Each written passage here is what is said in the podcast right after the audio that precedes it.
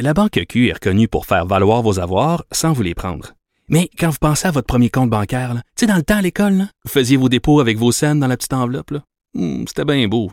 Mais avec le temps, à ce compte-là vous a coûté des milliers de dollars en frais, puis vous ne faites pas une scène d'intérêt. Avec la Banque Q, vous obtenez des intérêts élevés et aucun frais sur vos services bancaires courants. Autrement dit, ça fait pas mal plus de scènes dans votre enveloppe, ça. Banque Q. Faites valoir vos avoirs. Visitez banqueq.ca pour en savoir plus.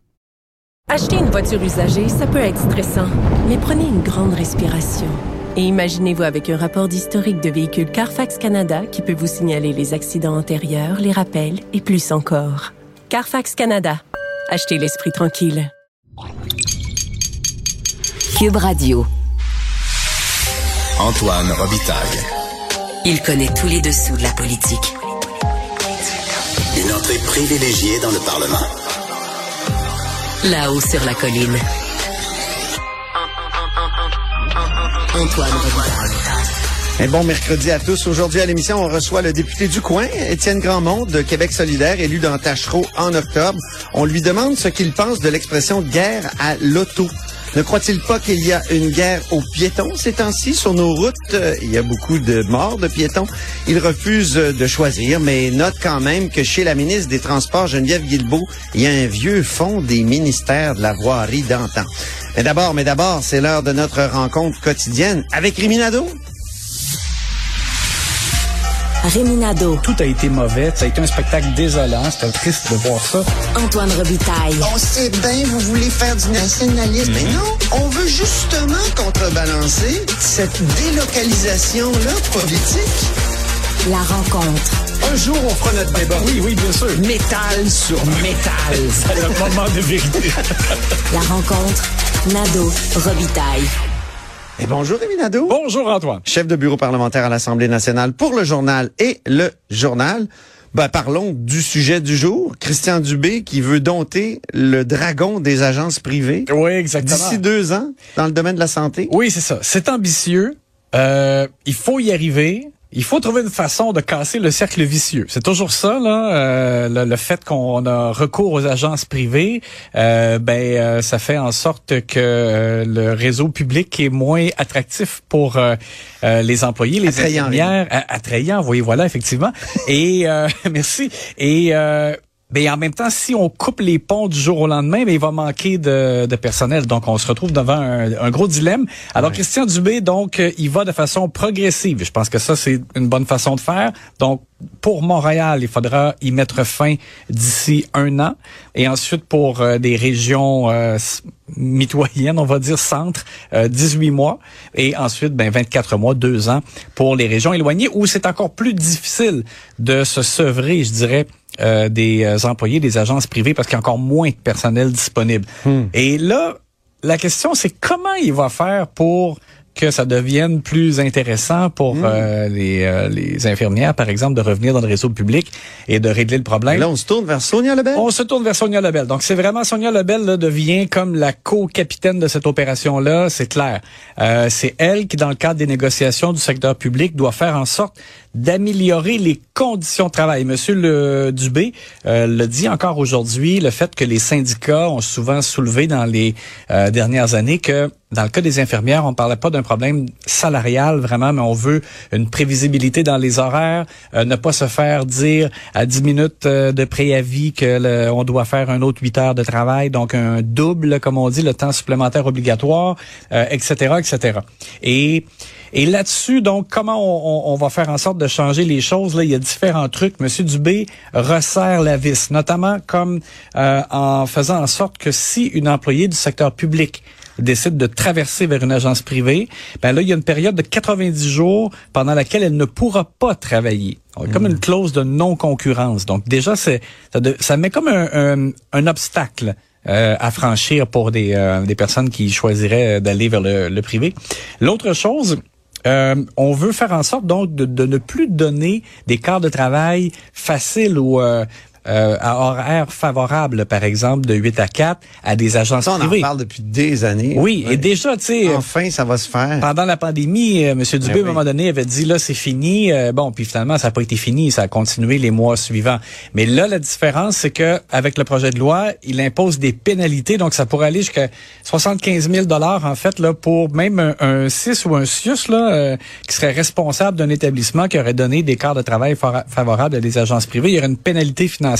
Donc, J'ose croire qu'effectivement, ça va avoir un effet. On devrait arriver là, euh, à améliorer la situation. Alors, c'est ça qui se met en branle. Et euh, on va écouter donc un commentaire de euh, Christian Dubé que l'on a questionné aujourd'hui sur la, façon d'arriver à ces résultats.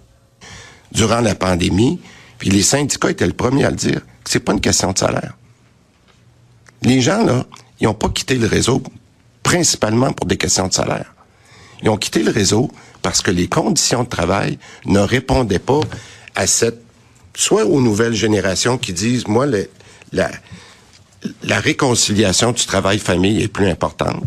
Euh, la question d'avoir plus de flexibilité, de pouvoir gérer mes horaires, et ce sont tous des choses qu'on peut faire. Et on voit aussi, euh, ben c'est pas c'est pas d'aujourd'hui là. On a vu un changement dans les derniers mois, mais euh, tu te rappelles qu'à un moment donné, l'obsession c'était de, de faire rentrer des infirmières à temps plein. Ça prenait davantage d'infirmières à temps plein. Ouais. Et là, M. Dubé, tu vois qu'il a compris que il y en a beaucoup pour qui c'est important d'avoir le choix et d'avoir la possibilité, par exemple, de travailler trois jours par semaine. Ou euh, alors, euh, Mon impression, là, c'est qu'on a mis dans cette loi-là le, le fruit de des mois de, de réflexion puis de critique des agences. Tout, tout semble être là. Euh, on va voir si c'est opérationnalisable, comme on dit dans l'armée. Euh, je suis pas sûr, mais euh, au moins, c'est vraiment une, une- une loi qui, qui, qui traduit tout, tout, tout ce débat-là qui s'est tenu dans les dernières années. Oui, les, puis les attentes qu'on avait et euh, André Fortin, euh, le porte-parole libéral d'ailleurs, euh, a dit qu'il appuyait l'objectif du projet de loi. On a on a senti euh, une, une ouverture là, euh, tu sais, on dirait une chance aux coureurs là, et, Ah. et évidemment on verra par la suite dans l'étude euh, détaillée comment euh, tout ça va évoluer. On est rendu à la chance aux hockeyeurs. Parce Yeah. que c'est l'heure de l'analyse sportive de la période de questions. On commence par la contre-attaque du jour. Oui, j'ai bien aimé donc euh, Paul Saint-Pierre Plamondon euh, qui euh, a vraiment eu une réponse du tac au tac très intéressante. François Legault cherche un peu à faire de l'ironie, euh, tourner au ridicule en fait là la, la- la proposition du Parti québécois de faire l'indépendance. Monsieur Legault dit oui, mais là c'est pas payant de le faire présentement. Le Québec euh, aurait 10 milliards de moins euh, si on était, euh, si on devenait indépendant du jour au lendemain. Lui, Monsieur Legault prétend que quand on, fait la différence entre ce que l'on verse, par exemple, en impôt fédéral et ce qu'on reçoit en transfert de tout ça, ben, il y aurait un trou de 10 milliards. Paul Saint-Pierre Plamondon conteste ça, mais lui, il n'y avait pas tous les chiffres, là, Paul Saint-Pierre Plamondon euh, a prétendu qu'on verse 60 milliards de dollars euh, au fédéral, mais il n'a pas dit qu'est-ce qu'on reçoit. Donc, c'est à voir. Mais Paul Saint-Pierre Plamondon a dit que le 11 mars prochain, c'est le congrès du Parti québécois, en fait, euh, à Sherbrooke, et que c'est là que le Parti québécois va dévoiler le- la mise à jour de... des François Legault s'est amusé sur le 11 mars. Il a dit Ouais. Tour euh, Oui, c'est ça exactement. dans le calendrier, cette Alors, date. c'est là qu'on va dévoiler Contre les dodos. C'est ça, c'est là qu'on va dévoiler du côté du PQ les finances d'un Québec souverain là, de l'an 1, mise à jour, et euh, François C'est nul autre que François Legault qui l'avait fait il y a 20 ans. dans le passé, Ben exact. oui. Alors François Legault a dit Jacques Parizeau s'était essayé aussi dans les années 70. Ça avait été un four, comme on dit à Paris. Ça avait vraiment raté. Mais euh, c'est ça. Alors, on va voir. Alors au Salon Bleu, François Legault, dont, François Legault, et dis-je bien, euh, qui euh, s'amuse là-dessus sur la date et qu'il a bien hâte et qui compte les dodos. Et vous allez entendre la réponse de Paul Saint-Pierre Plamondon. Ben, Madame la Présidente, euh, je persiste et je signe. Oui, le Québec, les Québécois envoient de l'argent à Ottawa, mais les chiffres sont très clairs. On reçoit 10 milliards de plus que ce qu'on envoie à Ottawa. Donc, j'ai hâte de voir. 11 avril, retenez cette date. 11 avril. 11 mars, 11 avril. Mars? Mars. Je suis debout. Je suis debout, s'il vous plaît. Pas de commentaires ni après les réponses, ni après les questions. La parole est au chef du troisième groupe d'opposition. À vous seul pour votre deuxième complémentaire. Au lieu de compter les dodos, Madame la Présidente, il devrait compter les milliards qui nous manquent dans le système de santé. Bang! Bang! Voilà, c'est ça, une bonne réplique euh, de Paul Saint-Pierre Plamondon, parce qu'évidemment, euh, on le sait, euh, on est allé chercher un milliard par année de plus pour le Québec en santé, alors que la demande de Québec était de 6 milliards. On termine avec la rivalité grandissante. C'est Oui. comme Québec-Montréal. Oui, oui, c'est ça exactement. Excellent documentaire en passant de Régent Tremblay euh, sur Sur- vrai. oui, c'est Faut ça. l'écouter. Québec Hein? Ah, j'ai adoré euh, ça. En Nordique huit épisodes, je te dis. Ouais. Alors, rivalité grandissante. Oui, alors on surveille euh, les échanges entre Bernard Drinville et Marois Risky. Ça a bien commencé, Marois Risky euh, qui euh, soulevait euh, des cas euh, de, de jeunes enfants qui ont été privés d'orthopédagogues euh, auxquels ils avaient accès auparavant. Euh, Bernard Drinville a dit très ému. Oui, puis Bernard Drinville a dit qu'il euh, euh, était plein de compassion et qu'il voulait même euh, avoir des coordonnées pour intervenir et comprendre là, comment ça s'était passé. Euh, donc ça, ça s'était bien passé ce, ce bout-là. Puis là, Madame Risky avec Elisabeth Press aussi euh, en alternance là, soulevait d'autres cas et euh, Bernard Drinville à un moment donné aurait augmenté un peu la pression à propos des libéraux qui devraient s'excuser en raison des compressions qu'il y avait eu dans le milieu de l'éducation dans le passé. Il faisait référence à Carlos Letao, Ben oui. qui a fait un meilleur culpa. Et euh, Risky qui avait réclamé des excuses oui, aussi en c'est ça. 2018. en arrivant, Ben euh, oui. dès son arrivée là, Oui. euh, dans l'équipe libérale, ça avait fait C'est sa manière de d'intégrer le caucus. Ouais, c'est ça. Alors on va écouter l'extrait. D'ailleurs, j'attends toujours, Madame la Présidente, les excuses soit de la députée de Darcy McGee, soit de la députée de Saint-Laurent pour les coupures en matière d'éducation. Monsieur Laitao, votre ancien ministre des Finances, a dit qu'il était allé beaucoup trop loin, qu'il avait contribué au départ des enseignants et autres spécialistes du domaine scolaire. Alors, s'il vous plaît, Deuxième complémentaire, la députée. S'il vous plaît, pas de commentaires après les réponses. La deuxième complémentaire, la députée de Saint-Laurent. On demeure respectueux les uns avec les autres. C'est de bonne guerre de faire de la politique. Moi, je suis venue faire des politiques, si vous voyez la nuance. Et, et du côté euh, du gouvernement, il y a des élus là, qui euh, roulaient des yeux en voulant dire, hey, s'il y en a une aussi qui fait des fois un peu Eh. des spectacles, c'est euh, Marois Risky au Salon Bleu. Alors, Mais euh, l'argumentaire du gouvernement m'a fait tellement penser à Jean Charest. oui, Hein?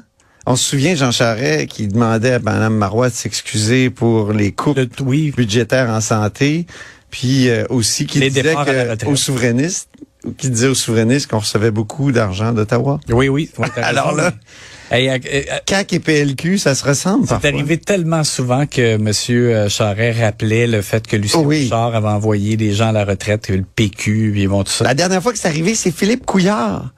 Je pense en 2018, juste avant de perdre le pouvoir. Ouais. J'en revenais pas. On était à, à Oui. plusieurs années plus tard. Et puis juste Oui. quelques secondes, un mot. Euh, pourquoi Gabriel Nadeau-Dubois n'est pas là? Parce que tu as remarqué, euh, Oui. c'est Manon Massé cette semaine qui, qui On m'a dit que c'était des questions familiales. Ben voilà, c'est ça. En tant que père euh, de jeunes enfants, tu sais comment c'est, les virus des jeunes enfants? Oh. Alors, euh, il est un peu sur la touche et c'est pour ça euh, que c'est Manon Massé qui, euh, qui est allé euh, au front cette Merci semaine pour beaucoup, poser... le- Rémi Nadeau. Puis demain jeudi, j'espère qu'on aura quelques, comment dire, primeurs de pouces en bas et de pouces en haut. Euh, merci donc, chef de bureau parlementaire à l'Assemblée nationale pour le journal et le journal. À demain. À demain. Là-haut sur la colline. Ce que les ministres n'ont pas voulu dire, va vous le dire. On apprenait ce matin dans la presse que l'automne 2022 a été funeste dans les rues de Montréal. Neuf piétons sont morts sous les roues d'un véhicule, presque autant que pendant toute l'année précédente. On parle de sécurité routière avec Étienne Grandmont. Bonjour. Bonjour, merci de me recevoir. Député de Tachereau de Québec solidaire euh, et responsable euh, des dossiers transport, mobilité durable, entre autres. Il y en a beaucoup, là, il y a municipalité aussi. Euh, comment expliquer, M. Grandmont, ce dur moment actuel vécu par les piétons, selon vous? Ben, c'est multifactoriel. Hein? C'est, il y a beaucoup d'éléments qui concourent à ce qu'on ait des bilans qui sont qui sont pas nécessairement réjouissants pour les piétons. Euh, ce qu'on remarque, on peut dire là, quand même là, de- du côté des automobilistes, ça s'est amélioré.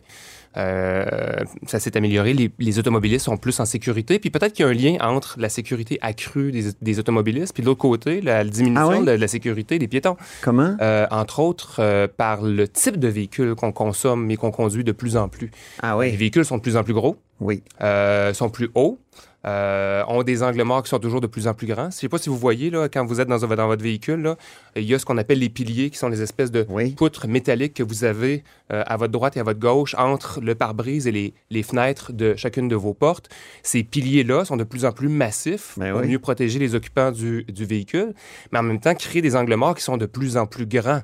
Ceux qui conduisent savent très bien qu'à une intersection, ça arrive de temps en temps qu'on voit pas un piéton parce qu'il est dans cet angle mort, nouvellement créé, nouvellement élargi, et euh, ça peut causer des problèmes, euh, évidemment. Puis, d'une part, il y a ça, mais aussi, les véhicules étant plus gros, euh, ils transmettent, lors d'une collision avec un piéton, ils transmettent plus d'énergie. Ouais. Puis en étant plus haut, ben, ils transmettent cette énergie-là plus haut sur le corps, sur les organes vitaux des piétons. Aussi, ça peut jouer un rôle important.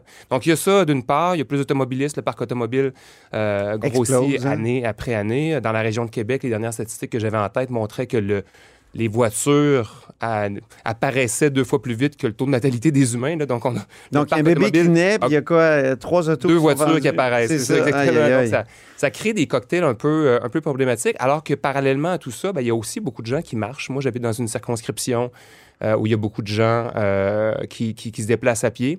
Euh, et les lieux de destination pour les automobilistes bon, sont pas mal tout le temps les mêmes. On s'en va vers le centre-ville. On s'en Mm. va à Québec, là, que, que je connais bien. Les gens se destinent vers la colline parlementaire majoritairement, se destinent vers le secteur Sainte-Foy aussi. Mais parallèlement à ça, il y a beaucoup de piétons euh, qui marchent aussi dans ces secteurs-là, beaucoup d'utilisateurs du transport en commun. Donc, on a une espèce de cocktail assez important là, qui fait que ben on a la présence des deux, puis euh, il risque d'y avoir de plus en plus de, de, de- de collisions. On entend beaucoup qu'il y a une guerre à l'auto. hein? Certains disent euh, qu'il y a une guerre à l'auto parce qu'on essaie de limiter les facteurs que, que, vous, que vous appelez. euh, euh, Qu'est-ce que vous pensez de cette expression-là, guerre à l'auto? Euh, Moi, je pense pas qu'on est en guerre à l'auto. Je pense qu'il y a un simple, re- une espèce de rééquilibrage qui doit être opéré euh, au Québec euh, sur l'espace qu'on donne d'abord aux piétons et aux cyclistes dans les milieux comme ceux que je vous ai nommés tantôt, là, Mhm. dans, dans les centres-villes particulièrement, là, euh, où c'est vrai. Même dans des plus petits milieux aussi. Je pense entre autres à la, à la petite municipalité de Saint-Flavien de la Binière, où il y a une jeune fille, Anaïs Renault, qui est décédée. Oui. Et le coroner avait, avait dit dans son rapport qu'on devait installer un trottoir euh, sur la rue principale parce que des jeunes se rendent de chez eux jusqu'à l'école à pied.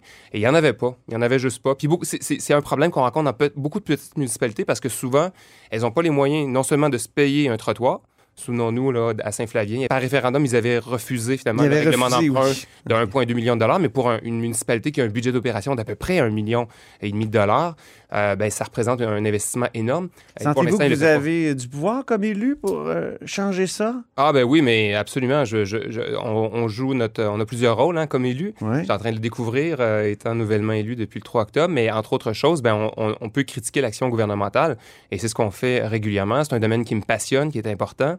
Donc pour revenir sur le sur la guerre à l'auto, moi ce que je veux rappeler, c'est qu'on a besoin de rééquilibrer euh, Ben oui. l'espace qu'on va donner. On peut-tu dire qu'il y a une guerre aux piétons, alors? Parce que ça fait, ça, ça fait longtemps qu'elle dure, cette guerre-là, selon moi. En tout cas, moi, j'ai l'impression, comme marcheur aussi, euh, dans Tachereau aussi. Moi, je rentrerai pas dans ces, dans ces, dans ces euh, slogans-là. Là, ce que je dirais, c'est que depuis plusieurs années, ce qu'on voit, depuis les années 50, ce qu'on voit, c'est que le recours à l'automobile est de plus en plus fréquent parce qu'on a bâti des infrastructures autoroutières, parce qu'on occupe le territoire de façon un peu euh, débridée. On a de l'étalement en masse et euh, cet, cet étalement urbain-là entraîne euh, un mode de vie où les gens vivent dans des milieux où ils sont complètement dépendants d'automobiles. Donc, on a créé des conditions pour qu'il y ait de plus en plus d'automobiles sur les routes. Maintenant, avec l'urgence des changements climatiques notamment, euh, et d'autres considérations, santé publique, par exemple, santé... euh, Qualité santé- de l'air. Qualité de l'air, par exemple, ce sont des très, très bons exemples.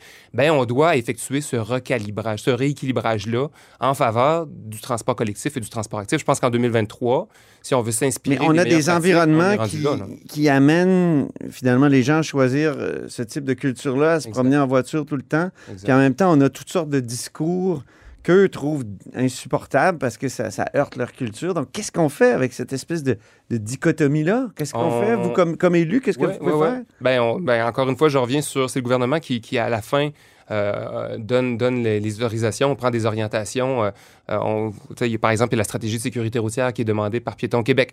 Bien évidemment, on va dans ce sens-là. Le gouvernement du Québec a un rôle à jouer pour av- avoir une stratégie de sécurité routière qui soit la plus élevée en termes de standards euh, au monde. Puis en ce sens-là, on pourrait s'inspirer, par exemple, de ce qui se passe en Suède, où ils ont adopté la vision Ça zéro. serait quoi la sécurité? La vision zéro? Ouais. La vision zéro, avec cette vision-là, la Qu'est-ce qu'on mettrait dans cette stratégie-là? ouais? zéro accident grave ou mortel sur les routes.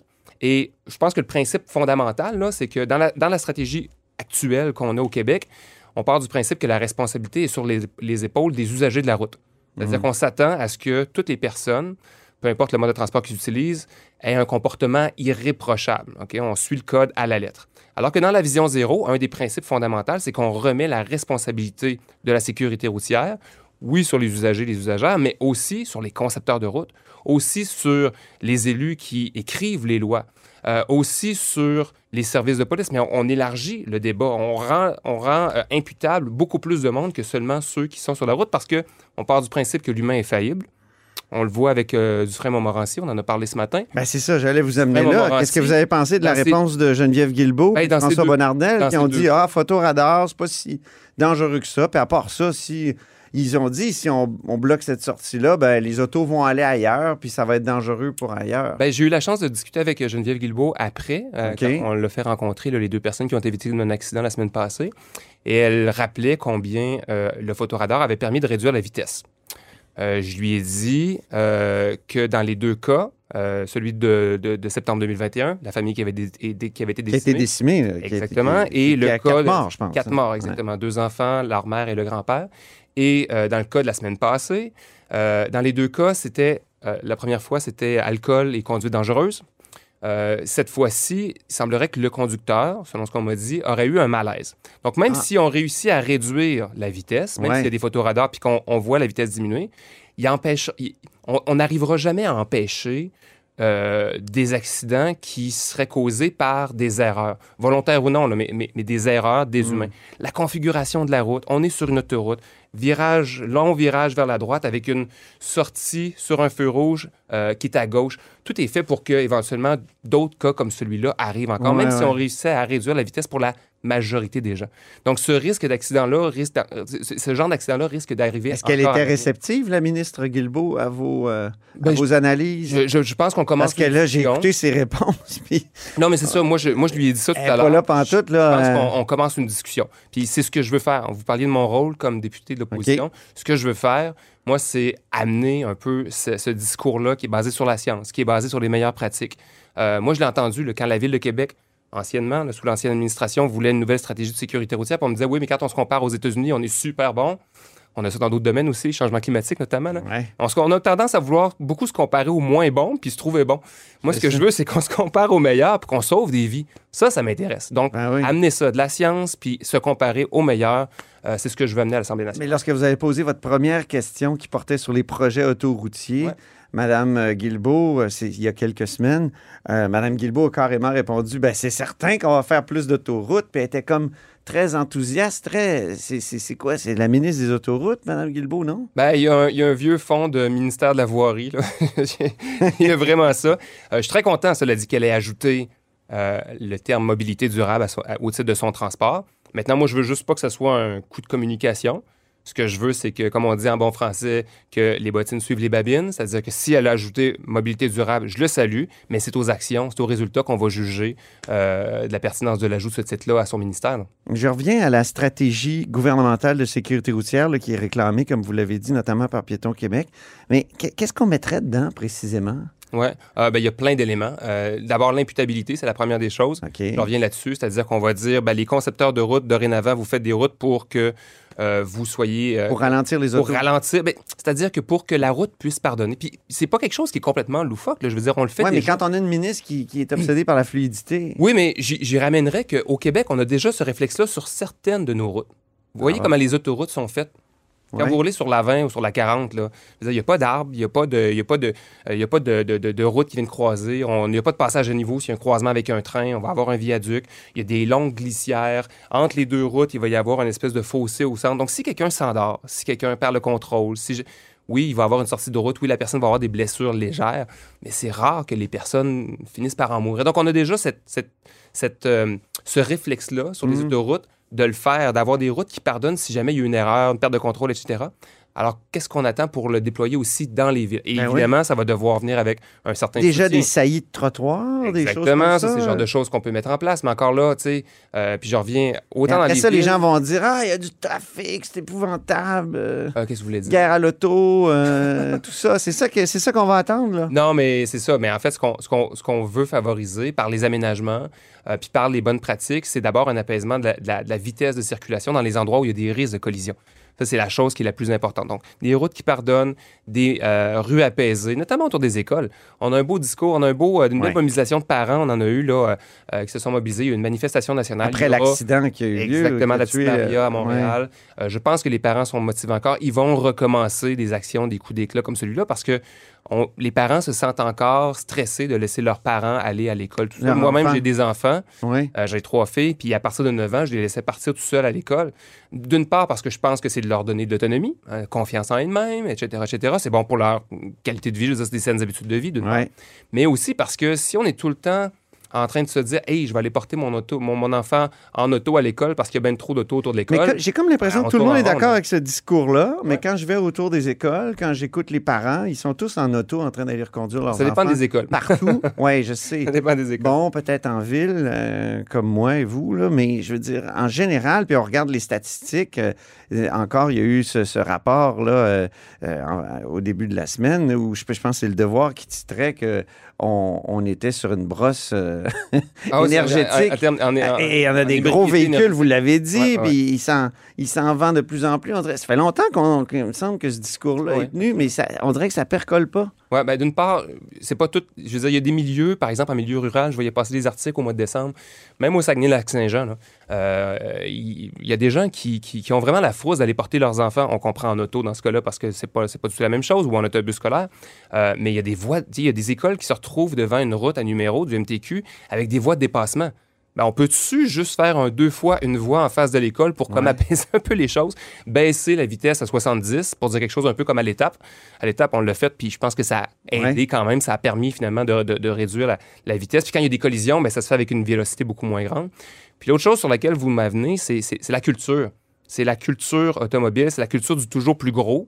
Puis ça, en ce sens-là, moi, j'appuie des demandes, par exemple, de euh, Équiterre qui a lancé une pétition puis un mouvement pour demander au fédéral, parce que malheureusement, c'est le fédéral qui décide de ces affaires-là euh, ici au Québec, mais demander au fédéral d'intervenir puis d'interdire la publicité pour les véhicules utilitaires sport, par exemple. On le fait pas pour les enfants déjà, la publicité euh, pendant le temps de Noël on- pour les cadeaux. Il y avait une, une Ah, limite. il y a plein- on y a- pourrait le faire pour les autos. là. Les autos, dans les pubs, ils sont toujours en train de traverser des rivières. Puis Exactement. ils nous montrent des, Exactement. des- des côtes en, en ski. Ben déjà, on réglemente les comportements dangereux. Donc, il n'y a plus de publicité où on voit des comportements dangereux. On ne peut pas l'inciter. Puis après ça, vous avez raison. On interdit la publicité sur un paquet de choses. Euh, la publicité, notamment aux enfants, est assez bien réglementée. La publicité sur le tabac, c'est complètement interdit depuis de, depuis de nombreuses années. Et ça n'a pas fait mourir. Euh, ça n'a pas fait mourir les médias qui, a- qui, a- qui en, a- qui en avaient de la publicité pour euh, du tabac. Ça n'a pas fait mourir les nombreux festivals, festivals de jazz, du Maurier, je pense, temps, qui étaient financés aussi par l'industrie. On s'adapte tout le temps, mais ça se fait pour le mieux. Je veux dire, on a réussi à faire diminuer l'exposition des gens à, à la cigarette. C'est pas parfait. Puis évidemment, il y a d'autres. L'industrie est très, euh, très flexible, très agile. Maintenant, c'est le vapotage. hein. Mais on, on a réussi quand même à donner, quand même, couper l'herbe sous le pied un peu d'une industrie qui amenait plus de bienfaits que de.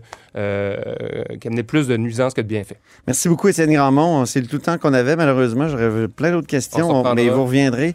Donc, député de Tachereau de Québec solidaire euh, et euh, porte-parole en matière de transport, mobilité durable. Merci, plaisir. Et c'est ainsi que se termine La Haut sur la colline en ce mercredi. Euh, merci beaucoup d'avoir été des nôtres. N'hésitez surtout pas à diffuser vos segments préférés sur vos réseaux. Ça, c'est la fonction partage. Et je vous dis à demain.